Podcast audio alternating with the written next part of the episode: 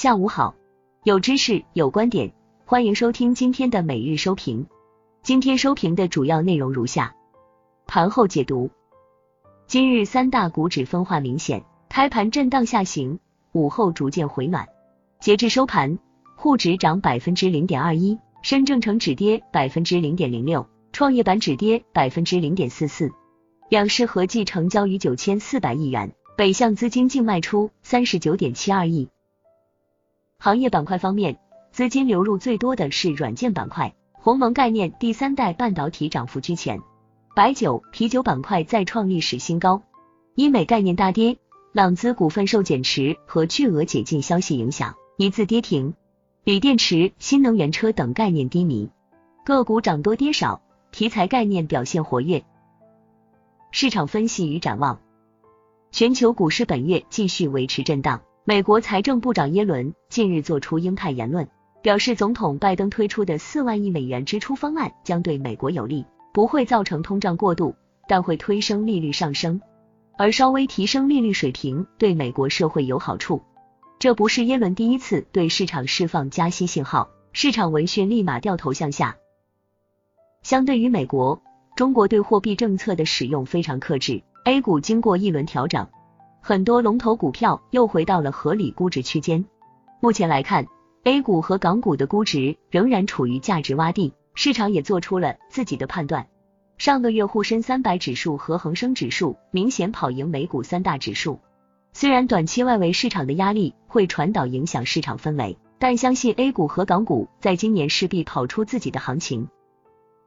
短期内市场将继续保持高度波动。板块轮动持续，建议投资人对海外市场的投资策略采取更灵活的多空配置。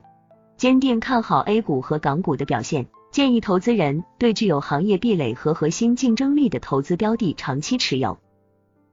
热点新闻：一重磅利空，万亿大白马狂跌六百亿，医美集体崩了。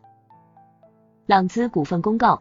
控股股东实控人申冬日及实控人申金花的一致行动人申炳云，拟通过集中竞价交易或大宗交易等方式减持其持有的公司股份不超过一千九百八十七点六九万股，占公司总股本的百分之四点四九。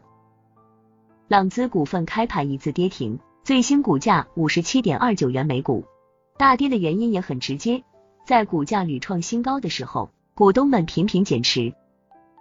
二鸿蒙全面开源，华为捐献全部基础能力。六月四日，华为在新生社区刊文称，已分两次将 HarmonyOS 的基础能力全部捐献给了开放原子开源基金会。据查询显示，开源基金会正是由国家工信部主导主管。据悉，接下来将由开放原子开源基金会整合其他参与者的贡献，形成 Open Harmony 开源项目。华为将持续参与 Open Harmony 开源项目共建。